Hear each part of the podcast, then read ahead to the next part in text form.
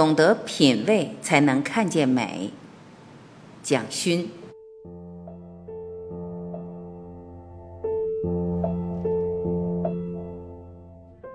一，衣服的文化。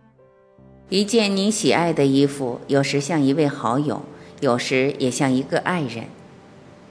有几件纯棉的白衬衫跟纯棉的卡其裤，是我很喜欢的衣服，让我觉得有长久穿着的记忆在里面。对它们，我会特别花一点心血。我舍不得用洗衣机去洗它们，怕会变形。所以总是用比较好的洗衣精泡着，有空的时候用手去揉搓干净。我觉得那也是一种快乐。我们为什么要在身体上放一件衣服？可能是因为冷，可能是因为礼教一些习惯。可是这类礼教和习惯和御寒的问题会不会冲突？我举一个很简单的例子。我们居住在亚热带一个岛屿，那里的气候既热又湿，夏季拉得很长。如果我们的上层文化要求男士们穿着正经正派的西装，打上领带，那么就必须在有空调的房间里面开会，不然会热得受不了。我们从来没有想过，是不是需要耗费这么大量的电去开空调？为什么我们不能够少穿一些衣服？我们能不能设计一件衣服来取代穿西装打领带，由此免去强力的空调？我把这个问题丢出来，也许大家会重新审视企业界或政治人物在服装上是否能更有创意一点。这个创意包含了你对这个地区资源的珍惜，包括了环保。有时候看到菲律宾的官员穿着他们的民族服装，就觉得还不错，至少那衣服比较通风。从健康卫生的观点看来，对身体比较好。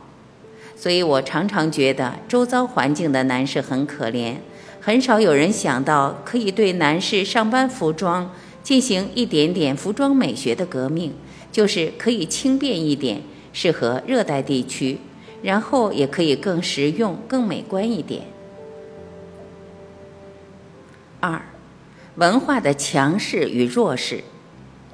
在生活美学里，大家谈到衣服，也谈到名牌。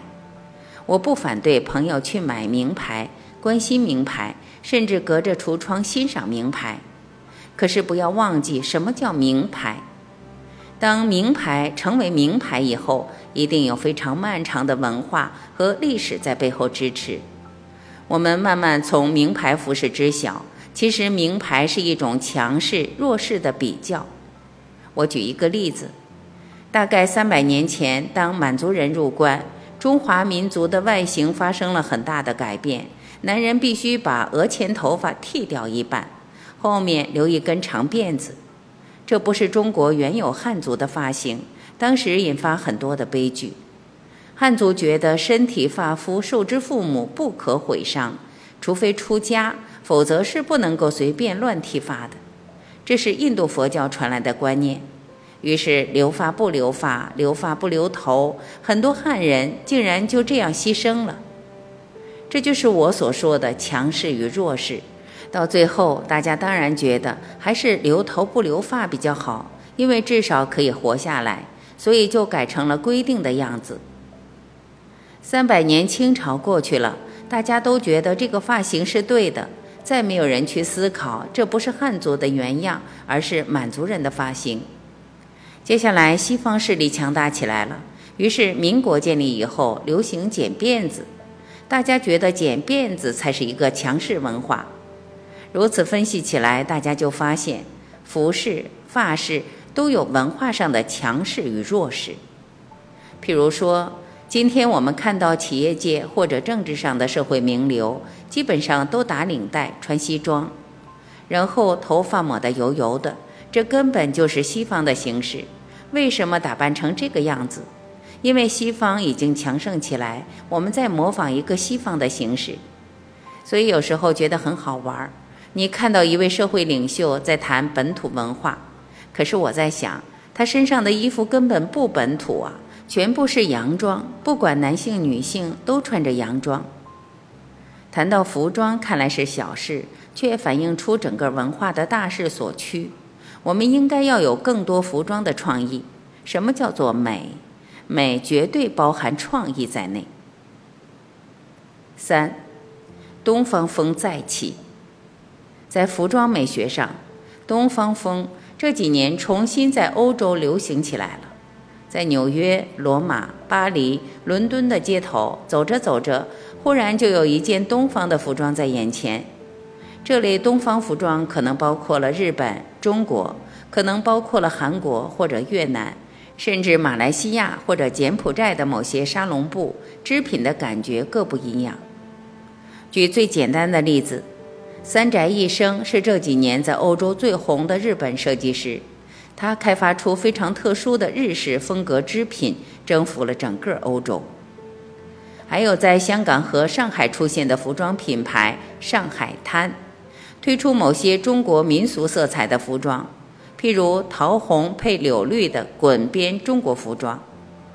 旗袍也开始大量的流行，而最有趣的是，不只是女性穿上这类服装。就连 Gucci 这个名牌也把中国式的旗袍变成了男性服装，绣上田花，而且开右边的盘扣。服装界弥漫着东方情调，也在说明世界文化之间发展的趋势。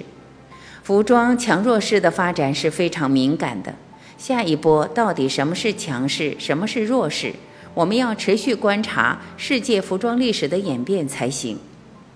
透过服装的历史及衣服的美感，可以观察到美学的信息，其中透露出人类文化一种新的趋向。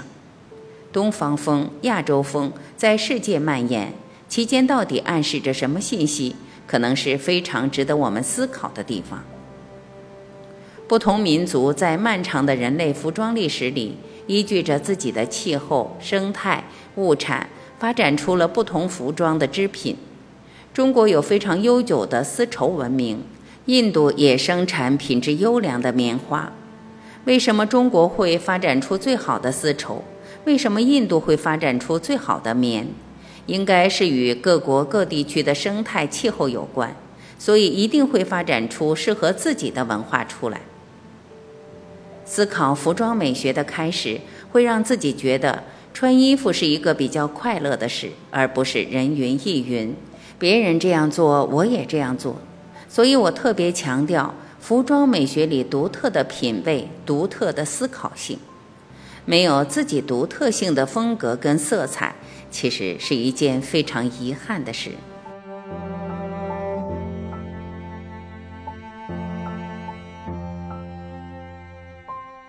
感谢聆听，我是晚琪，再会。